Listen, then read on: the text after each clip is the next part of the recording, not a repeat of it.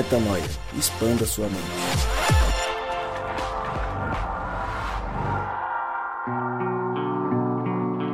Está no ar mais um podcast Metanoia e você é muito bem-vindo a mais um dia de expansão de mente. Estamos no ar com mais uma conversa para acrescentar a sua vida e a nossa, porque, afinal de contas, a expansão começa aqui conosco. E como eu sempre digo e repito, meu nome é Lucas Vilches e nós estamos juntos nessa caminhada. Lembrando você que metanoia é vezes três e às vezes vai ser vezes quatro, às vezes vezes dois, mas sempre fazendo expansões de mente para você. E eu te convido para que você compartilhe este material com mais pessoas, que você faça com que mais pessoas possam conhecer um pouco mais do trabalho e expandir a mente, obviamente, por que não? Inclusive, Rodrigo, oh, Maciel, já são sabe que eu me perdi nas contas, né? Mas salvo engano, a gente vai completar ou já completou. Estamos perto de, não sei. Precisamos voltar naquele primeiro para ver que dia que foi, que eu não lembro. Mas já são oito anos. Oito anos é a vida, irmão. Oito anos é 25% da minha existência. Então, assim, 25% do tempo da minha vida estamos juntos gravando, Rodrigão. É tempo, hein, meu? Vamos bater o episódio 500 inclusive. Haja assunto, hein, meu? Juntos nessa caminhada, né, Lucão? Porque vou falar para você, já passamos várias coisas aqui nas nossas vidas pessoais, várias transições, ciclos que se abriram, se fecharam, abre empresa, fecha empresa, larga empresa, começa a missão, termina a missão, casa, tem filho, descasa, rapaz, já aconteceu de tudo nesse podcast, mas graças a Deus, mesmo depois de oito anos, estamos aí, né? Agora acompanhado, né, com a, com a beleza feminina de Cristal Brito e Mari Moraes, que agora também beleza nosso podcast, graças a ah, Deus. Ah, mas você é bonito também, viu, Rodrigão? Você é um cara bonito. Rapaz, tem me achado, tem me achado mais bonito ultimamente. É, viu? você é um cara bonito, meu. Não... Queria Sem aproveitar aqui, pô. aproveitar e mandar um abraço para a Shelly e para o Leandro, de Itajaí, porque a Shelly é especialista em imagem é, pessoal e ela me ajudou muito a me vestir um pouquinho melhor e a ter um pouquinho mais de gosto em me vestir. Hoje eu tenho um pouquinho mais de alegria com a, com a minha aparência devido à força, a ajuda que ela me deu nessa consultoria. Então, um beijo para vocês aí, Shelly e Leandro. Beijão para vocês, vocês merecem. Valeu, hein? Sensacional. Rodrigão é um, é um modelo da missão. É espetacular. Vamos nessa! Então, hoje, mais uma vez juntos aqui para falar, inclusive, de um tema que tem a ver aí com a roupa que você escolhe para vestir, né, Rodrigão? Que é liberdade, tô brincando. Não é tão simples assim. Quando a gente fala de liberdade, quando a gente fala de é, autonomia, quando a gente fala de viver a vida que Cristo nos chamou, a forma com que ele nos convidou, levando isso a sério com responsabilidade, a gente fala de algo transformador e algo que precisa ser levado muito a sério. Porque a gente vem falando ao longo dos anos, e nos últimos episódios, inclusive, sobre uma geração livre, né? Uma geração livre de igreja, livre de religião, livre de uma série de regras e coisas que acabam limitando, mas talvez não seja uma geração livre. Porque muitas pessoas ouvem todo o discurso como se fosse um discurso pregando uma liberdade ou uma autonomia, e a gente vai falar um pouquinho desses termos, mas vivem de uma outra forma, porque ser livre ou ser autônomo, e a gente vai de novo repetindo, falar sobre isso, é muito mais profundo do que as pessoas pensam quando nós falamos de religião e quando nós falamos de não religião como placa institucional, mas como cristianismo. A liberdade aqui que a gente traz é uma liberdade enfim, quase que eu falei o tema todo, ia começar a me explicar e eu não vou me explicar nada, quem que vai falar são vocês, eu vim aqui só para fazer a introdução, já que eu estou aqui não estou gravando à distância, então eu quero falar um pouco mais, porque eu estava com saudade de ficar falando e vocês me ouvindo, olhando pela câmera. É isso!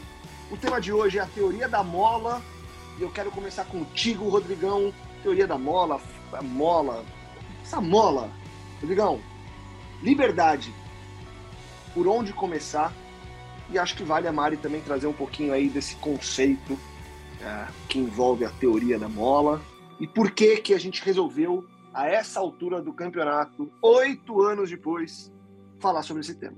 Escolham para o ímpar, vai. É ímpar, parte o V. Rodrigo perdeu. Mari, você começa. Ele estava aqui, já que a gente está do lado, né? Tendo o privilégio de gravar perto depois de muito tempo. Ele falou: fala você, fala você. então falarei por livres, porque eu sou livre, porque aqui eu tenho muita liberdade. então, gente, teoria da mola é um termo que eu ouvi há uns cinco anos atrás é, para tratar acerca de pessoas assim que se sentiam oprimidas na sociedade por algum motivo. No caso, não tinha nada a ver com religião. É, e aí a gente tá, por exemplo, questões de gênero, questões de raça. E aí quando essas pessoas elas tinham o mínimo espaço, né, para existir, para se colocar como pessoas, elas davam uma extravasada na no jeito de falar, no tom de voz. Elas precisavam se colocar com certo é, não, não vou dizer exagero, mas é a única palavra que me vem à cabeça agora Justamente porque a mola, quando ela fica presa né, nas nossas mãos, quando se você segurar uma molinha, ela tá ali comprimida. Mas quando você solta a mola, ela expande numa extensão maior e ela volta a um estado de repouso que é diferente de quando ela tá comprimida, né? Nem tão curto quanto ela tá quando quando quando quanto ela quanto quando. Nem tão curto quanto quando quando quanto for. O jardineiro é Jesus. Mas voltando. O rato a roupa do rei de Roma curto quanto quando ela está comprimida né e não tão comprido quanto ela quando quanto quando ela se esconde. Meu Deus do céu, o que, que eu tô fazendo? Mas vocês entenderam. Eu acho que esse tempo todo de remix aqui deu para vocês pegarem o fato de que a mola, para ela entrar em estado de repouso, ela dá uma expandida mais. Assim como nós, seres humanos, quando a gente se sente oprimidos, né? Por algum motivo é, religioso, uh, como eu disse, de gênero, de raça, do que for, é, profissional, a gente dá uma despirocada num, num português chulo. e como a gente tem, fala, tem falado né, sobre opressão é, religiosa, né? E sobre os limites da fé além da, das regras clássicas, a gente achou muito pertinente falar dessa teoria com vocês. Ver se você não se encaixa nisso. Talvez você esteja se sentindo comprimido nesse momento Talvez você esteja em plena expansão, porque você está com muita raiva de ter sido segurado alguns anos da sua vida. Talvez você esteja em estado de equilíbrio e possa repartir com, com a gente nas redes sociais e tal. Mas o mote de hoje é esse, gente. Desculpa o remix aí. A Mari estava falando aí, eu tenho uma experiência com isso, assim, porque eu trabalhei já num lugar onde eu era extremamente oprimida com coisas básicas. E aí eu queria falar que na prática, como que eu, como que aconteceu assim comigo, que é o seguinte, eu sinto que quando você, é, por exemplo, você está num lugar, aí, tipo, não posso pintar uma unha, não posso, sei lá, usar um cabelo verde, não posso usar joias e não posso usar uma roupa decotada, né? Um exemplo.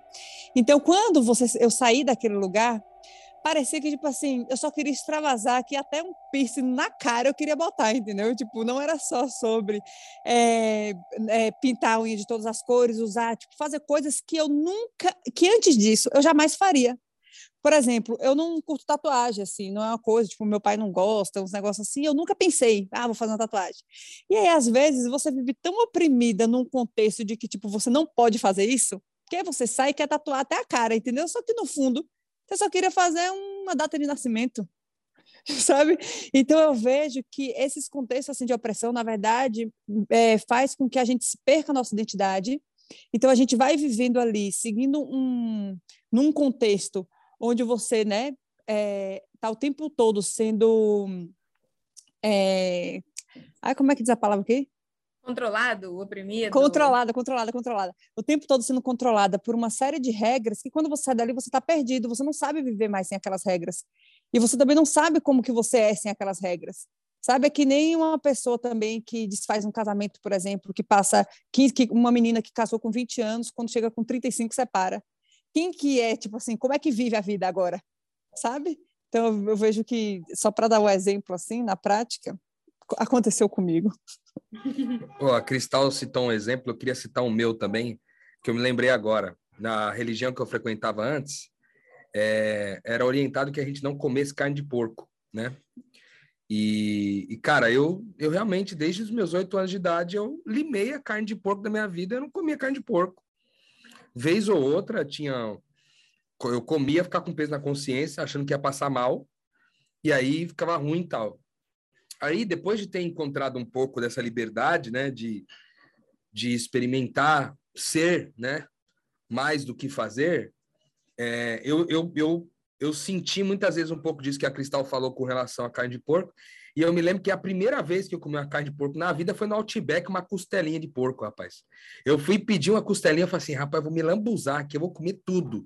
Pedi sozinho, comi sozinho, a costela inteirinha, era grande, uns 400 gramas de carne, comi tudo, assim, ah, terminei assim, achando, eu sou, sou fera, sou livre nessa bagaça aqui, quero ver quem vai impedir minha liberdade. Aí, segunda vez, eu fui no Outback de novo, pedi de novo. Já não estava com o mesmo gosto. Aí o terceiro já já não queria mais comer carne, carne de porco, não não estava achando interessante mais, parei de comer. Enfim, eu acho que tem esse efeito, né? Depois de uma de uma opressão muito forte, quando você se sente livre, a tendência é você querer estilingar e fazer várias coisas que você não fazia antes pelo simples fato de dizer, cara, vou experimentar e se eu não gostar, eu paro, mas se eu gostar, eu continuo.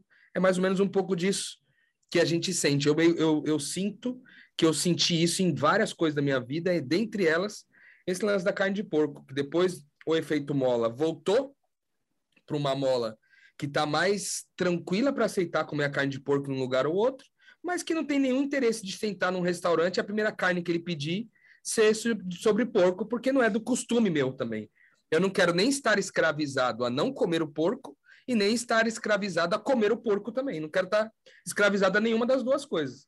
Às vezes, a gente, na busca de se tornar é, autônomo, né, de fazer a nossa vontade, é, a gente quer, achando que a gente está fugindo de uma lei, a gente, na verdade, está criando uma outra, que é toda vez que eu sair, eu vou beber. Toda vez que eu for para balada, eu vou pegar todo mundo. Toda vez que eu, que eu namorar com uma pessoa, eu já vou transar lá no primeiro encontro. E assim por diante. A gente vai criando outras regras que são diametralmente opostas às anteriores, mas não deixam de ser regras, né? Então você sai de uma escravidão e talvez você entre em outra, né? Talvez a gente está falando tudo isso, né? Porque nos nossos dois últimos episódios principais aqui do Metanoia, a gente tem falado um pouco sobre juventude, sobre liberdade, sobre cultura, né? E talvez esse episódio de hoje seja para a gente dar essa equilibrada aí na, na mola. E aí a pergunta da Mari, Lucas, para você, foi se você está experimentando esse efeito molinha de alguma maneira. Não foi se está experimentando, ele já experimentou. Eu tenho curiosidade. Eu acho que, é, vamos lá, é, eu vou deixar uma pergunta primeiro que eu estou refletindo sobre ela enquanto você estava falando, Rô, que é o fato de é, será que existe a liberdade, então? E o que, que é essa liberdade, né? Porque eu imagino que o tempo todo a gente vai viver de algum jeito preso a algum paradigma, né? Eu acho quase que inevitável. Mas a gente já fala sobre isso. Respondendo a pergunta de vocês, cara, eu acho que sim. Eu acho que é, a gente tem que pensar. Eu, eu, eu nunca fui muito. Mesmo no meu movimento mais religioso, vamos dizer assim, em que eu me senti um pouco mais cerceado de certas coisas que eu gostava de fazer, eu acho que eu nunca fui o tipo de perfil que, depois de uma, de uma negação de algo, eu explodia e fazia aquilo muitas vezes, sabe? ou fazia aquilo intensamente. Não foi assim quando eu era pequeno e frequentava a igreja e me sentia tolhido de algumas coisas, depois que eu parei de frequentar. É, e não foi assim agora que eu entendi que algumas das coisas que eu seguia enquanto preceitos não cabem muito. É, não sei, eu não vou entrar muito numa, numa, numa discussão da religião em si, mas na minha caminhada eu entendi que algumas coisas não faziam muito sentido. E eu não passei a ter uma, uma vida super diferente e, e tipo isso que o Rô falou da carne de porco ou da bebida. As coisas que eu fui abrindo mão, e não vou entrar no mérito de todas elas, porque acho que não é esse o ponto, eu fui concedendo coisas que eu queria fazer, mas eu acho que não com essa expansão inteira. Talvez eu esteja em algumas das coisas expandindo esse conceito e quero tentar voltar mais perto de algum, alguns deles para a mola voltar um pouquinho mais ao estado original. Mas acho que a maioria deles a expansão não foi tão grande, sabe? Eu acho que eu não tive. Na verdade, no meu caso, Mari, resumindo o que eu estou tentando falar, eu acho que eu não me senti tão preso, não me senti cerceado nesse novo momento que é o que eu mais tenho fresco. Por quê? Porque as coisas que eu resolvi deixar de fazer, eh, na minha cabeça, foram sintomas de liberdade. Porque eu não fiz aquilo porque me proibiram, eu fiz aquilo que eu quis. Foi uma decisão própria. E, obviamente, quando eu deixei de fazer certas coisas, eu também deixei por uma decisão própria porque eu mudei minha cabeça com relação àquilo. Então, eu não tive essa coisa meio rebelde, tipo, do exemplo da cristal, da tatuagem, de fazer uma tatuagem na cara e fazer mesmo, porque eu quero. Não tive. Mas porque eu acho que é, o meu movimento, falando de religião, ele foi muito mais, é, apesar de ser um pouco emocional e um pouco de entrega mesmo, né? Porque a gente sabe que tem isso, quando o Espírito Santo toca, tem essa entrega. Eu acho que ele teve uma coisa racional que com o tempo mudou por uma questão de momento de vida também, sabe? Então, não vou julgar se é certo ou se é errado, se foi certo ou se estou errado, não é o ponto do certo ou do errado, mas talvez eu não tenha vivido tanto essa mola, mas sinto que também não sou livre. Não era antes, olhando para trás, porque sim, eu estava é, dentro de uma coisa que não era 100% que eu queria, só que hoje também não. E aí por isso que eu volto a perguntar para vocês. Final das contas, o que é ser livre? E será que hoje em meio a esse mundo de pecado, em meio ao mundo que nós vivemos no aqui no agora, é possível sermos livres? E se sim, como? Então, eu queria é, dizer que você que ouve o Metanoia aqui já há bastante tempo, que você pode recorrer a um episódio adicional a esse que você está ouvindo.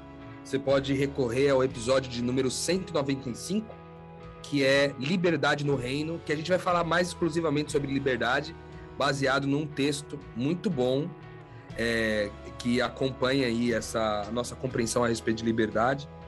Mas respondendo a sua pergunta, Lucas, e eu acho que de forma mais completa lá no outro episódio, mas de forma resumida, eu, eu tenho que acreditar que a liberdade é verdade e possível, porque a Bíblia diz que se o Filho nos libertar, nós seremos verdadeiramente livres. Eu gosto muito dessa ênfase né, do verdadeiramente livres, porque ele atribui uma liberdade junto com uma noção de verdade, né? Então existe uma forma verdadeira, ou seja, crística, de ser livre. E aí a gente exploraria melhor lá no 195. Mas, em resumo, a liberdade no reino de Deus é uma liberdade para serviço de forma que eu posso fazer tudo o que eu quiser fazer, parafraseando o Japa, Tiago Nakam, um abraço para ele, salve, salve onde estiver, ele, o filhinho e a esposa. É... Eu posso fazer tudo o que eu quiser fazer, porque tudo o que eu mais quero fazer é a vontade de Deus. Então, é, quando a gente entende que a vontade de Deus é o serviço, que essa vontade é expressa na natureza, desde a natureza já é expressa, nas plantas, no, no ar que a gente respira, no sol, na lua, nos astros, é, na, na, nas plantas, na água, no fogo, né, em todos os elementos, na terra, é, em tudo aquilo que a gente vê a natureza se movimentar, a gente percebe um DNA de serviço, né, de entrega, de oferta em favor do todo, em favor do nós. Então, a liberdade é liberdade em Cristo, é uma liberdade crística, é uma liberdade verdadeira quando nós estamos libertos por Jesus. E aí, libertos por Jesus, não somente Jesus que foi lá e nos libertou, mas a nossa liberdade é em função dele. A nossa liberdade aponta para ele, aponta para ser mais parecido com ele, né? Quando essa liberdade nos torna mais parecidos com ele, então, sim, de fato, nós estamos sendo verdadeiramente livres. O que seria ser verdadeiramente parecido com Jesus? Parecido com Jesus em quê? Usando a mesma túnica, o mesmo corte de barba, mesmo cabelo? as mesmas formas? Não, nós não estamos falando sobre isso. A gente está falando sobre um DNA de bondade, de verdade, de beleza, de vontade genuína em tudo que ele faz. Então, se eu atuo numa direção hoje, eu escolho, por exemplo, vou beber uma bebida alcoólica hoje. Tá bom. Essa decisão que você está tomando é sobre amar mais e melhor? É sobre apontar para Jesus, para ser cada vez mais semelhante a Jesus, você e o outro? Essa é uma resposta que eu não posso dar para o Lucas. O Lucas não pode dar para mim, eu não posso dar para a Mari. E a Mari não pode dar para Cristal, e a Cristal não pode dar para mim. Por quê? Porque essa resposta só pode ser dada no Espírito Santo. E considerando o Espírito Santo é, foi derramado sobre toda a carne, que essa que essa liberdade, né? Porque onde está o Espírito de Deus está a liberdade. Então, se o Espírito de Deus foi libertado sobre toda a carne, então a gente pode sim, de fato, experimentar essa liberdade, velho. Quero dizer também que é, a gente tem um outro episódio que também fala de liberdade atrelado à identidade. Episódio de número 321 também, beleza? Então, 195 e 321. Você tem dois episódios legais sobre liberdade também que podem complementar esse episódio de hoje. Eu também penso muito assim, essa coisa de, de Jesus, né? Como é importante a gente ser um pouco mais literal, porque eu acredito que é, é possível que alguém ouça assim, ah, é, para a gente ser de Jesus. E, é, e uma coisa é você ser de Jesus, né? No sentido de senso comum, outra coisa é você investigar de fato como Jesus se comportava, como ele se movia, conhecê-lo pessoalmente, e você vai ter impressões muito diferentes do senso comum. Porque às vezes a gente, eu não sei vocês, mas às vezes a gente cai no senso comum assim de que Jesus é gospel, que, que, ser, de, que ser de Jesus é simplesmente agir de um jeito gospel.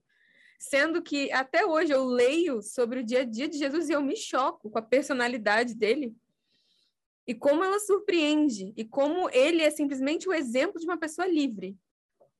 Se você pegar, tem quatro relatos, na Bíblia tem isso, né? São quatro relatos de pontos de vista diferentes sobre uma pessoa que foi a referência de liberdade.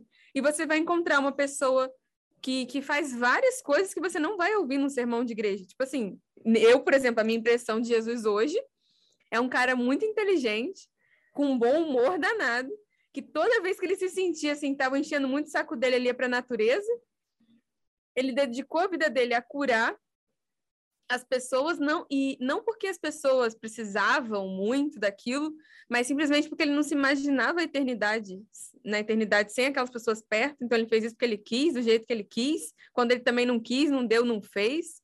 Então eu, eu encontro assim um, um, um, exemplo muito diferente do senso comum. Eu queria pontuar isso, porque às vezes a gente vai ouvir isso aqui, liberdade de Jesus, e vai e vai entrar num clichê aqui das nossas idealizações sobre o que é ser de Jesus e não sobre o Jesus pessoa e, e incentivar também a gente a buscar ler sobre isso, se, se abastecer do evangelho em si, buscando Jesus como referência de gente, de, de ser humano.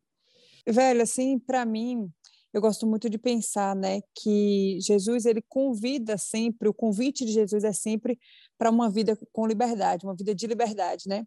E aí eu gosto de quando ele fala assim, aquele que é, lá que não, né, não deixa pai, mãe, irmãos, irmãs, etc., é, não vai servir para ser meu discípulo. É meio duro, assim, quando ele fala isso, parando para pensar na, na, realidade de hoje, de você, tipo, abandonar as pessoas que você ama, sua família, etc. Mas eu vejo isso como um convite para viver uma vida de liberdade, porque o que impede a gente, muitas vezes, de viver isso, viver um processo de como os discípulos viveram ali, é exatamente o medo, né? Tipo assim, o medo te controla, o dinheiro te controla, a estabilidade te controla, a carência também te controla. Então eu vejo que a liberdade para mim hoje é não ter nada que me controla, é simplesmente algo queimar no meu coração e eu olhar e falar bem assim, velho, sabe o quê? Eu vou. Sem pensar se eu tenho dinheiro para ir, se eu tenho coragem de ir, se é, sabe, tudo, tudo que eu tenho que deixar para trás. Mas uma vez eu ouvi, né? Quanto mais você tem, mais medo você tem de perder. Isso em relação a tudo. Isso em tudo que a gente constrói, né? Até é, a gente se apegar a nós mesmos, né? Então, hoje eu penso na liberdade dessa forma. É, quando eu penso no convite de Jesus do discipulado, os discípulos eles eram livres e na liberdade deles eles escolheram dar a vida pelos que, pelo que eles acreditavam, né? Então, hoje eu, eu, Cristal, vivo dessa forma, buscando ali dar a vida pelo que acredito, dentro da minha liberdade, assim, sendo fiel à minha vontade, ao que queima no meu coração, sabe? E acho, e acho que vale a gente, a gente é, deixar claro, né, que a liberdade não tem a ver com rebeldia, né? A liberdade não tem a ver com você fazer só o que você quer, haja o que houver. Acho que o que o Rô trouxe aí, né, e que vocês somaram, mas o conceito que o Rô trouxe sobre a liberdade ser você ser livre para viver pelo outro, né? Isso é liberdade, porque é a liberdade que Cristo nos ensina a ter. Eu acho que essa tem que ser a nossa base, né? Porque senão as pessoas vão ficar nesse papinho aí, né? Que é um papinho do que o tipo o trouxe. Ah, não, porque então eu quero viver é, numa. Eu não quero mais a igreja porque a igreja impõe regras. Cara, você vai ter regra o resto da vida. A questão é como que você vive mediante as regras que você está é, envolvido com. Você vai estar o tempo todo envolvido com regras. Por que, que a gente aceita? Eu falo muito isso assim quando eu começo a falar de religião, por exemplo. Porque eu acho que cada um tem a sua e beleza. Mas por que, que você aceita a regra da tua empresa de ter que ir de terno e gravata trabalhar e não aceita que a tua igreja pede para você de terno e gravata no, no culto de sábado de manhã ou de domingo de manhã? Então, é, é óbvio que é, a gente sabe a resposta. Que as pessoas querem ganhar dinheiro, as pessoas querem ter condições para comprar, para viver no mundo capitalista. E na igreja elas querem viver de qualquer forma, chinelo e bermuda. Só que todo grupo social, e a igreja é um grupo social, a instituição é um grupo social, todo grupo social vai ter o seu tipo de regra. É, aí que tá, né? O que é ser livre? Vamos lá, vocês vivem é, juntos, vocês estão sempre juntos com uma galera. A galera pode chegar na tua casa e ficar pelada no meio da. e fazer um ato libidinoso. Não pode. Por quê? Porque isso não condiz com o comportamento que você. É óbvio que a pessoa vai fazer, vai. Mas não pode. Tem coisa que não pode. Tem coisa que pode. Então, dentro de todos os parâmetros sociais que a gente vive, tem. É, sempre vai ter algo que vai ditar o nosso comportamento, que não tem a ver com sermos livres. Que nós vamos nos comportar comportar de acordo com o local que eu estou e com as regras que estão estabelecidas por aí. Agora, ser uma pessoa livre, aí eu gosto do conceito de você viver pensando no outro, até porque quando você vive pensando no outro, você não vai fazer tipo isso que eu falei, entrar no meio do almoço celebrando o batismo que vocês postaram e fazer uma loucura dentro da sala. Não vai. Por quê? Porque você não está pensando no outro, está pensando em você. Então eu acho que ir por esse lado é um caminho importante para a gente não confundir que as pessoas não podem viver em, em, em grupos sociais que têm regras, porque vai ter regra em todos os lugares. Não é assim, não é qualquer nota, entendeu? Na minha visão, claro. Ô Lucas, foi bom você ter falado isso, porque é, eu, por exemplo, sou vista na minha família aqui como uma pessoa muito livre, assim, sabe? E eu, eu tive uma decisão, tomei uma decisão recentemente, já falei até sobre isso aqui, que eu estou indo para o Oriente Médio. Tem tempo que eu estou indo, viu, gente? Mas eu vou chegar lá. Eu escolhi para o Oriente Médio, que é um país onde tem muitas é, coisas, é, muitas liberdades ali. Eu não vou poder exercer assim muitas coisas. Por exemplo, a roupa que eu visto ela é ditada pelo, pela cultura local, né? A forma com que eu me comporto, as pessoas com quem eu me relaciono, eu não posso me relacionar diretamente com um homem, por exemplo, são coisas que eu vou é, deixar, que eu vivo aqui hoje, que eu vou ter que deixar de viver para me submeter a algo. Mas é uma escolha minha. Na minha liberdade, eu escolhi me submeter a isso. Então, é, foi importante você trazer isso, porque a gente é, precisa ser coerente com o que a gente acredita e usar nossa liberdade para poder escolher o que a gente quer viver ou não. E eu fui questionada na minha família, falando assim: pô, você lutou tanto para ser essa pessoa livre, para chegar agora para um país que você não pode nem respirar, as pessoas falando, né? E então eu vejo que quando você tem um objetivo, um propósito para realizar algo específico, como o Rô falou, né, sobre a liberdade em servir, né, de você poder servir as pessoas, tudo, eu acho que isso também, quando você tem isso definido, isso te coloca num lugar é, seguro de quem, de você mesmo, assim, sabe, do que você está fazendo e tudo, sem ser toda essa essa coisa desregrada, né? Que não é uma realidade. Sim, eu queria também é, dar uma beliscada, né? Acho que a gente já está avançando para o horário do podcast, mas eu queria beliscar, né? Um aprofundamento aqui do que seria esse servir o outro. Porque eu, por muito tempo, entendi esse servir o outro, viver para servir o outro. Eu pensava assim: ah, tem que dar um Danone para a criança, tem que dar, lavar a louça, tem que varrer a calçada ali da, da igreja, sei lá. Tem que fazer coisas moralmente legais para as pessoas e, e da, gastar minha energia ajudando pessoas, ajudando pessoas. Só que isso é um conceito um pouco genérico que pode afundar muitas vezes a gente numa outra escravidão. É, hoje, o meu ponto de vista é assim: se você quiser que um coqueiro voe, ele não vai voar, ele não vai ser livre voando, ele vai ser livre sendo coqueiro. Um, um cachorro vai ser livre cachorrando. É, e cada um cumprindo a sua, a sua vocação naturalmente, se conectando ao, ao que é natural, né? Ao que é a vocação daquele momento. Isso é liberdade. Eu tenho uma, tenho uma frase que a Lúcia Helena Galvão, que é uma professora Rodrigo está sabotando aqui a minha intervenção. Enfim, mas voltando. É, ela, ela, ela, define assim que felicidade é quando a natureza você passa por aquilo que é natural para você. Quando a natureza passa, quando a sua vontade se alinha com a vontade da natureza, de alguma forma, com a natureza em você. E o ser humano, ele experimenta a vida, ele só experimenta a vida, a expansão se conectando com outras pessoas, né? É, é através da conexão com pessoas que você vai experimentar a tua vocação. Não é enfim, se fazendo de coqueiro, se fazendo de, de samambaia, imitando um cachorro, fazendo qualquer outra coisa, além de se conectar com gente. Então, quando a gente fala serviço, a gente não está falando para você é, ir para alguns clichês do que agrada as pessoas também. Mas é a conexão com gente é o que nos dá essa sensação de cumprir a nossa verdadeira natureza, porque o ser humano foi feito para amar. Então, a gente está falando de conexão com gente, a gente está falando de, de estabelecer, de sentir a vida no coração do outro se conectando com a vida dentro do seu coração. É nisso que a gente experimenta nossa grande vocação. E não de, num, numa lista de, de serviços e trabalhos que a gente pode fazer para ajudar as pessoas genericamente, sabe? Então não é você viver como um, um servo genérico, uma empregada de alguém, de alguém ou de alguém, mas entender que a tua, o teu, a tua plenitude, né, o ápice da natureza em você é quando você ama, é quando você é afeta e é afetado pelas pessoas. Por isso que a gente bate tanto nessa tecla que a liberdade está no serviço, não te reduzindo a uma nova escravidão de lista de tarefinhas. Boa, Mari. É, eu, eu Acho que esse é o tipo do tema, o Rodrigo falou aí de dois episódios que a gente gravou, e esse é um terceiro sobre o tema.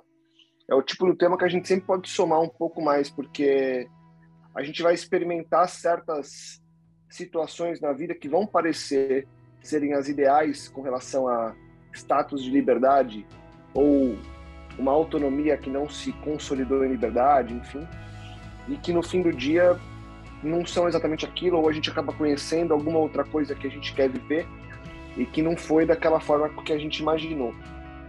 Até porque é, é o que a Mari falou, né? O coqueiro não pode ser livre para dar morango, porque ele não vai dar morango.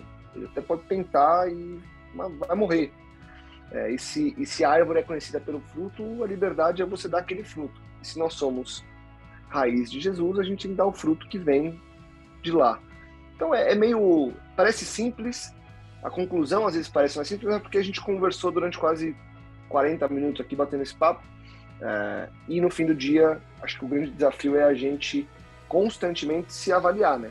Se avaliar, ouvir, conversar e puxar esse tipo de assunto.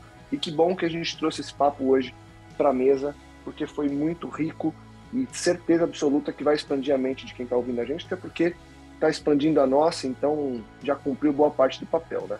Então, seguimos livres, para continuar servindo aqui e deixando Deus trazer esses temas através e apesar de nós. Obrigado, Rô, obrigado, Mari, obrigado, Cristal. Obrigado a você que nos escuta.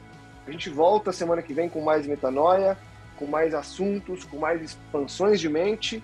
E a gente quer seguir aí por mais algum tempo. É, já estamos completando esse oitavo ano, já quase 500 episódios. E se Deus quiser e, e continuar é, nos mantendo aqui para honra e glória aí. A gente segue firme e forte. Semana que a gente volta. Por hoje é só. Obrigado mais uma vez. Compartilhe, divulgue, ajude que mais pessoas possam expandir a mente. Até semana que vem. Metanoia, expanda a sua mente.